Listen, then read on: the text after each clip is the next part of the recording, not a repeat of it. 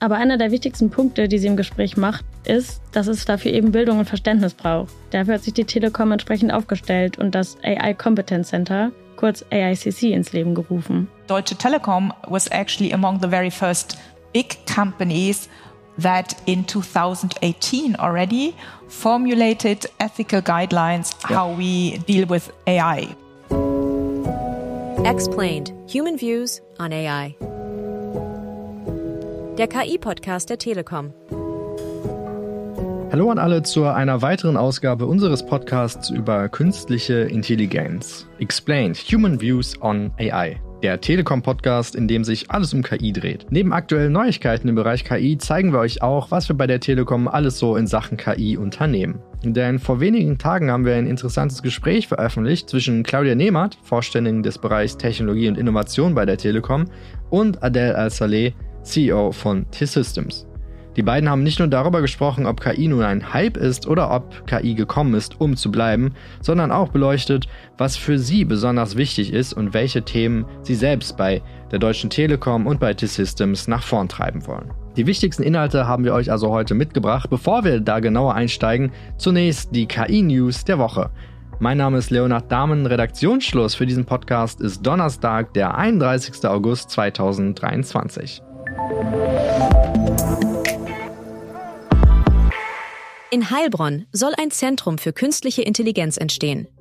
Das verkünden das KI-Startup Aleph Alpha und der Innovation Park Artificial Intelligence. Aus der strategischen Partnerschaft beider Unternehmen soll eines der größten KI-Zentren in Europa wachsen. Gründer und CEO von Aleph Alpha Jonas Androulis sagte dazu, Unsere Partnerschaft mit EPI bekräftigt unser gemeinsames Ziel, KI im Einklang mit ethischen Prinzipien zu entwickeln, die das Wohl der Gesellschaft fördert. Das Start-up möchte sicherstellen, dass deutsche KI-Technologien neue Standards im Bereich Vertrauen und Transparenz setzen kann und Europa als Innovationsstandort stärken. Google hat ein System für unsichtbare Wasserzeichen in KI-erzeugten Bildern entwickelt. Die Codierung findet anhand der Manipulation von individuellen Pixeln in einem Bild statt, sodass die Erkennung von KI-generierten Bildern möglich werden soll. Das Wasserzeichen ist für das menschliche Auge nicht sichtbar, ermöglicht Computern aber maschinell erstellte Bilder zu identifizieren. Selbst durch Skalieren oder Bearbeiten von Bildern sollen die Wasserzeichen nicht entfernt werden können. Bisher kann das System namens Synthi nur mit dem Diffusion-Modell Imagen genutzt werden. Es steht daher vorerst als Beta-Version nur für Google-Kunden als Cloud-Dienst zur Verfügung. Ein einheitlicher Standard für die Kenntlichmachung von KI-generierten Bildern wird vielfach diskutiert.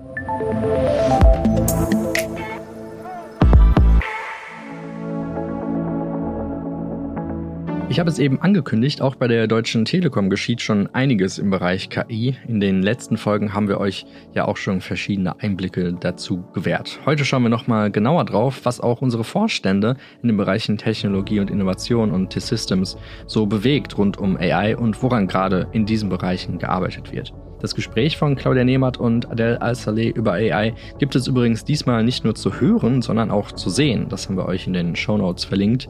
Die Besonderheit, die Besonderheit hierbei war, dass beide vor einem von KI generiertem Kunstwerk sitzen und talken.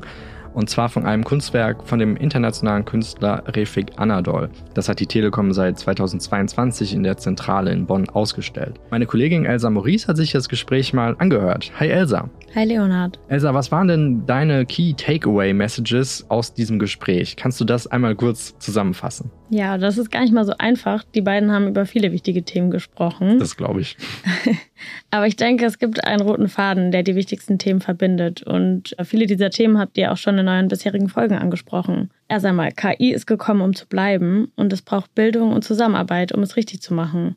Also sowohl in der Entwicklung als auch in der Nutzung. Hm, das klingt als Aussage erstmal sehr, sehr logisch. Aber inzwischen wissen wir natürlich auch alle, dass wenn es um KI geht, erstmal nichts einfach ist. Kannst du uns ein Beispiel aus dem Gespräch nennen, wo also noch Probleme, wo Schwierigkeiten auftauchen können, wo Herausforderungen sind? Die beiden haben natürlich auch über Datensicherheit und Regulierung gesprochen. Mhm. Adel Al-Saleh hat hier ganz deutlich gemacht, dass jede neue Technologie auch den Bedarf neuer Regulierung mit sich bringt. Er hat aber sehr schön verdeutlicht, dass in einem so schnelllebigen Bereich es nicht hilfreich ist, langwierige Prozesse zu haben, bis diese erst auf den Weg gebracht werden können. Er fordert ein flexibles Rahmenwerk, welches durch Learning by Doing, also dem Verstehen durch die Nutzung, angepasst wird. Ich finde, er hat dafür einen sehr passenden Begriff genutzt, nämlich Agile Regulation. What we've been advocating, and, and you've been helping me, Claudia, as well in, in the market, is to think about creating a flexible regulatory framework, right? Knowing that as we start using this technology, we will learn. And as we learn and as we discover, we will have to adjust the regulation, both making it tighter when we learn that there are things that could be, you know, could be going wrong, and at the same time maybe opening up because we thought things that could go wrong are not going wrong. But the governments don't know how to do this. It's agile regulation, if you will, it's, right? Actually, Neuland, as we say. Claudia Nehmert stimmt ihm entsprechend zu und verwies auf das Problem, welches wir diesbezüglich in Europa haben. Stichwort Überregulierung. Because in Europe we tend to over bureaucratize, over regulate, trying to define everything in super nitty-gritty yes. detail at the beginning. Das erinnert mich an unsere erste Folge zu den KI-Leitlinien und dem Vergleich mit den Verkehrsregeln. Als das Auto erfunden worden war, hatten wir auch noch nicht sofort alle Regelungen für den Straßenverkehr. Die haben sich mit der Zeit herausgestaltet. Und das steigert dann natürlich das Innovationspotenzial. Ein agiles Vorgehen bezüglich Regulierung ist auf jeden Fall schlüssig. Und ich finde auch gut, dass Adel Al-Saleh ganz klar gesagt hat, dass wir einen ethischen Umgang mit KI wollen und brauchen.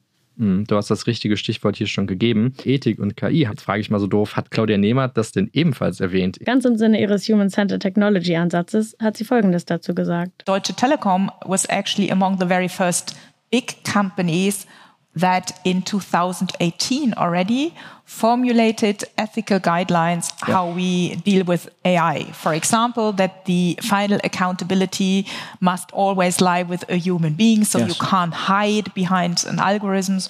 Or we want to have transparency for customers, whether they are dealing with an algorithm or with a human being. Aber einer der wichtigsten Punkte, die sie im Gespräch macht, ist, dass es dafür eben Bildung und Verständnis braucht. Dafür hat sich die Telekom entsprechend aufgestellt und das AI Competence Center, kurz AICC, ins Leben gerufen. I believe that requires education and understanding.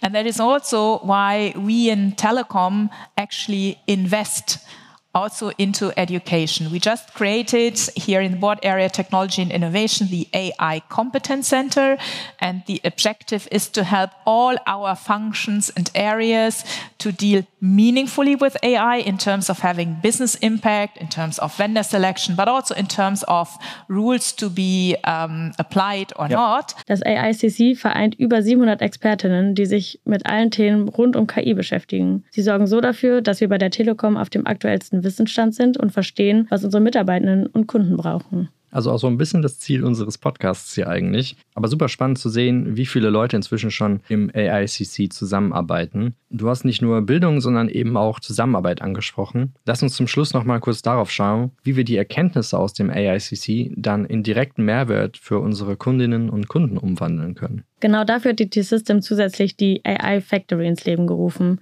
die mit dem AICC zusammenarbeitet. Basierend auf den gesammelten KI-Kompetenzen aus dem AICC unterstützt die AI Factory die Deutsche Telekom und ihre Kunden bei der Skalierung. Dies geschieht zum Beispiel durch die Implementierung von Anwendungsfällen, den Aufbau von Plattformen und Modellen und die Befähigung, diese Lösungen dann für verschiedenste Anwendungsfälle einzusetzen. And I'm very optimistic that we will figure out the AI problem in Europe And I, I, I, can't wait to see how passionately and aggressively we're pursuing this AI internally. Yes. Right? In building skills and looking at use cases and figuring out partnerships, which are critical, and making it open source as much as possible. Wenn Adele Al-Saleh sich so optimistisch zeigt, können wir auf jeden Fall auch positiv in die Zukunft schauen.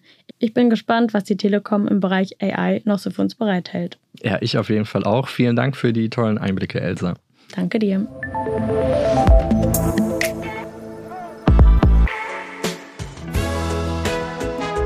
Wer generative AI-Fototools nutzt, der kann mit Hilfe von Stilvorgaben noch mehr rausholen. Soll euer Bild aussehen wie ein echtes Foto oder eher wie eine Illustration? Sagt es der KI. Wählen könnt ihr zum Beispiel auch Digital Art, Filmstills, Collage oder Street Art und Painting. Das war die sechste Folge von Human Views on AI. Danke fürs Zuhören. Jeden Freitag sind wir auf euren Lieblings-Podcast-Plattformen unterwegs. Wenn ihr Fragen oder Anregungen habt, dann schreibt uns an podcasts.telekom.de. Alle Infos zu dieser Sendung findet ihr verlinkt in den Show Notes. Vielen Dank fürs Zuhören und bis bald.